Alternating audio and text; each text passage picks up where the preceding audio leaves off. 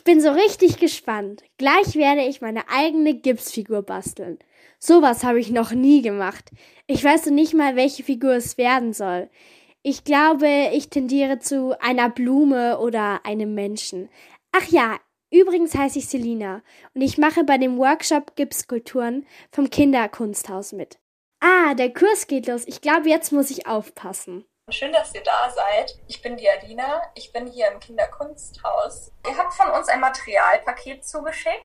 Da habe ich zum Beispiel eine dicke Holzplatte gekriegt, ganz viele Drähte, so kleine Holzkugeln, die wie so große Perlen aussehen und so Gipsfäden und man muss je nachdem, was man für eine Figur haben will, seine Nägel in verschiedenen Stellungen in das Holz reinschlagen mit dem Hammer und dann verbindet man die mit dem Draht und umwickelt die mit dem Gips. Das ist ganz schön schwer mit den Nägeln. Manchmal werden die ganz schön schief. Jetzt wickle ich erstmal den Draht auf.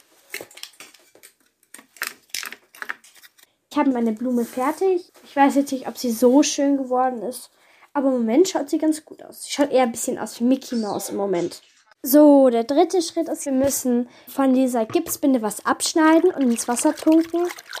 Oh, das verändert ja total seine Struktur.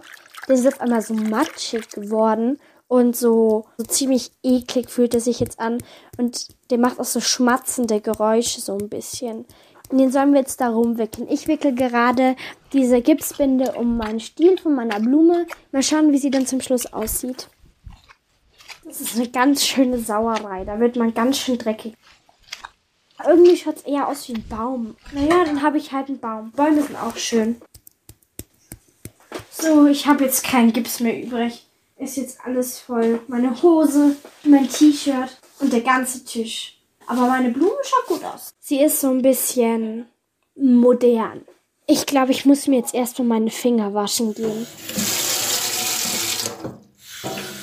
So, und zum Schluss kommt jetzt die allerblödeste Arbeit, nämlich ich muss alles putzen. Aber das ist egal, das hat mir nämlich richtig Spaß gemacht.